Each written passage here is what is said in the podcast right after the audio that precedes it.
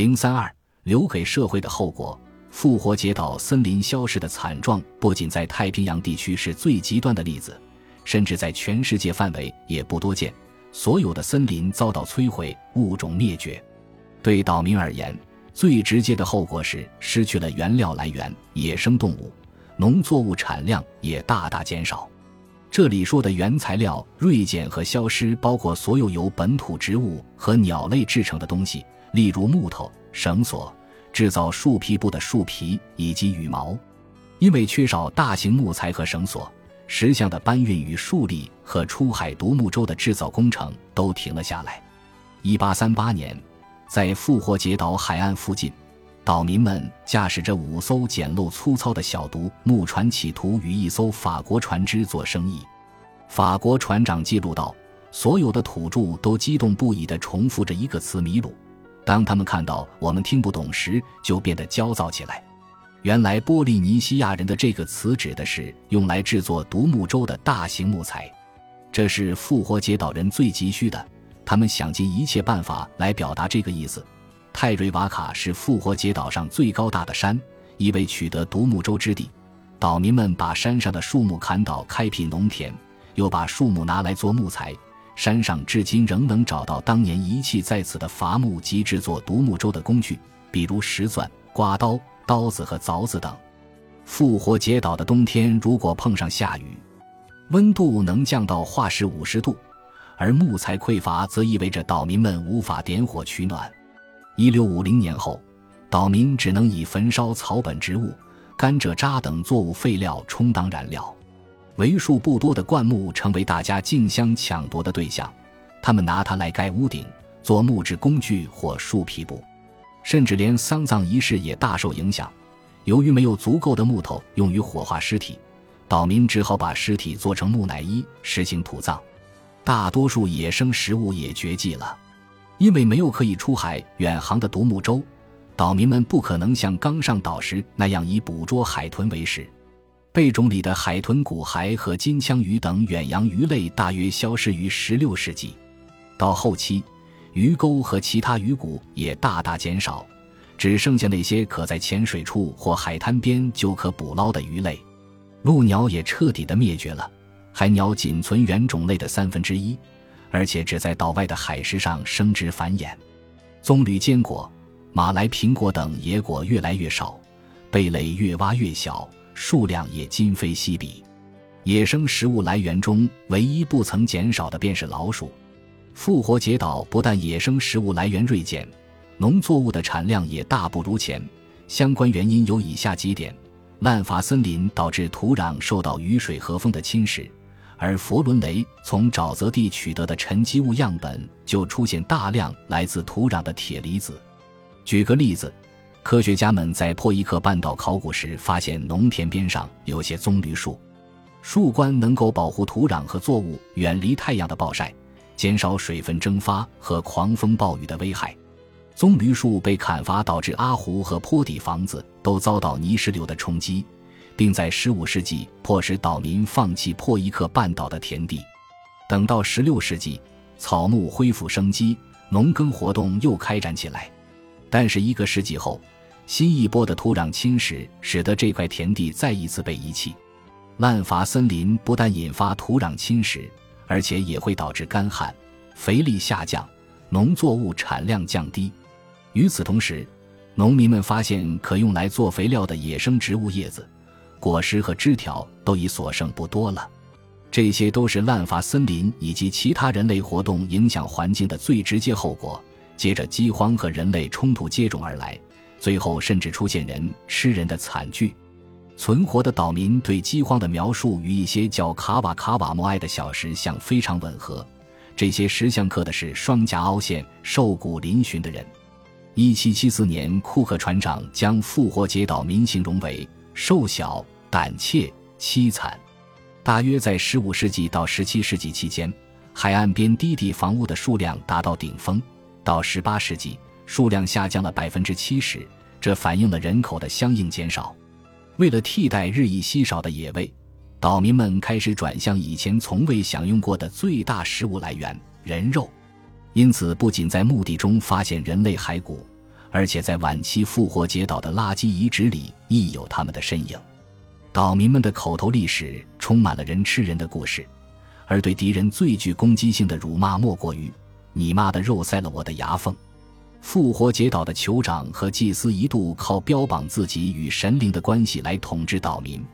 他们仰仗富足的资源来承诺农作物的丰收，巩固特权，借助宏伟的建筑和仪式来加强意识形态，感化民众，向人民征收余粮，使这一切成为可能。然而，当承诺落空时，酋长和祭司的权力在一六八零年被军事领导人马塔图阿所推翻。复活节岛完整复杂的社会在接连不断的内战中彻底崩溃，至今在岛上仍能发现用黑曜岩制成的叫马他的战用矛头。出于安全的考虑，许多人住到拓宽的洞穴里，为易于防守，他们将出口处部分封死。挖掘一条狭窄的隧道，食物的残渣，用骨头制成的缝衣针、木工器具和用于修补桑树皮部的工具，表明这些洞穴被长期居住，而非一个短期的藏匿场所。不仅旧的意识形态随着复活节岛波利尼西亚社会共同走向灭亡，旧的宗教也与酋长一起被推翻。根据口头历史。最后的阿胡和摩艾石像约于一六二零年被树立起来，帕罗则是最后也是最高的一座石像。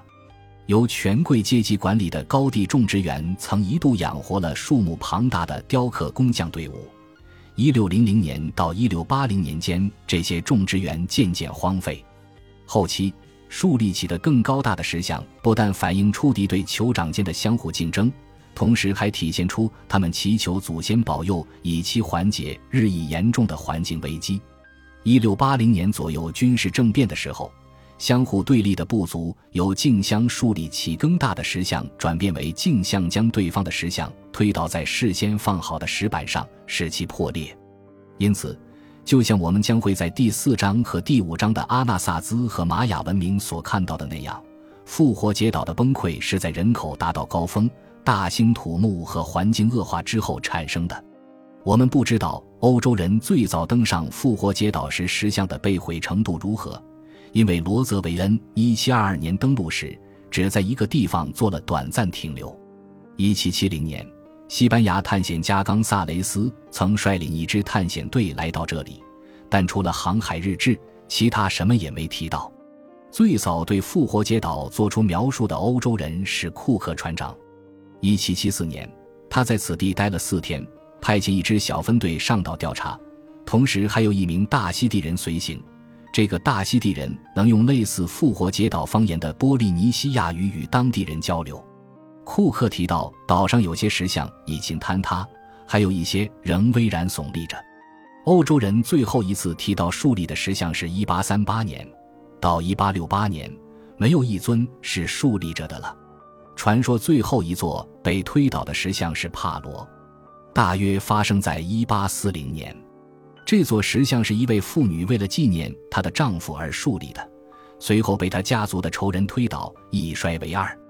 阿胡本身也遭到毁坏，一些材质良好的石板被人抽走做阿胡附近填补的围墙，还有一些用来做安放尸体的墓室。因此。今日那些没有被修复的阿胡看上去就像是一堆乱石。我与冯提尔伯格、克里斯提奥、索尼亚、好阿和巴利罗雷德开车在复活节岛上转悠，看着一个个乱石堆一样的阿胡和残破不堪的石像，想起复活节岛的祖先们耗尽几世纪的人力、精力和物力建造阿胡、雕刻、搬运摩艾，并将它们树立起来，但是也是复活节岛人自己毁掉了祖先的作品。这一悲剧让我们唏嘘不已。复活节岛民推倒他们祖先的摩艾石像，使我联想到政局崩溃时，俄国人和罗马尼亚人推倒斯大林与齐奥塞斯库石像的情景。岛民们就像俄国人和罗马尼亚人那样，长期以来一定对他们的领导人心存怨恨。我不知道有多少石像像帕罗那样一个接一个的被部族敌人所推倒。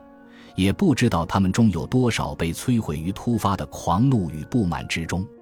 我又想起1965年在新几内亚高地一个叫波麦的村庄听说的一场文化悲剧。派驻此地的基督教传教士得意洋洋地向我吹嘘，有一天他如何号召他的新信徒们在临时机场烧毁野蛮人的手工石像，而这些人又是如何的言听计从。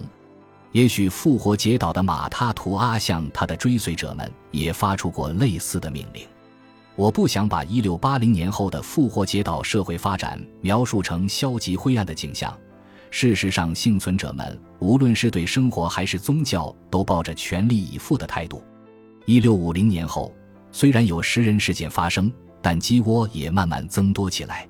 斯德曼。瓦尔加斯和克里斯提奥等人在安纳克纳最老的碑中发现鸡骨占所有动物骨头的百分之零点一不到。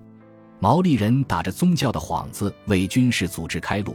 供奉以前只是众神之一的创造神梅克梅克。他们在拉诺烤火山口的奥龙戈镇举行了庆典仪式，一览无余地观看到附近海面三个最大的小岛，那里是海鸟筑巢的据点。新的宗教发展了新的艺术风格，岛民们开始热衷于岩画，主题包括女性生殖器、捕屌人和鸟。他们不仅在奥龙哥的石碑上刻画，还在坍塌的摩艾和普卡奥上画。每年奥龙哥祭祀都组织游泳大赛，参赛成员必须在冰冷的海水里，冒着被鲨鱼吞噬的危险，游到一英里外的小岛上捡拾燕鸥的第一枚鸟蛋，然后再护着蛋小心翼翼地游回来。得胜者将当选为次年的屌人。奥龙哥最后一次举行这一活动是在1867年，天主教的传教士也参与其中。复活节岛的崩溃并不全然是岛民们自身一手造成的，事实上，外部世界也同样罪责难逃。本集播放完毕，感谢您的收听，喜欢请订阅加关注，主页有更多精彩内容。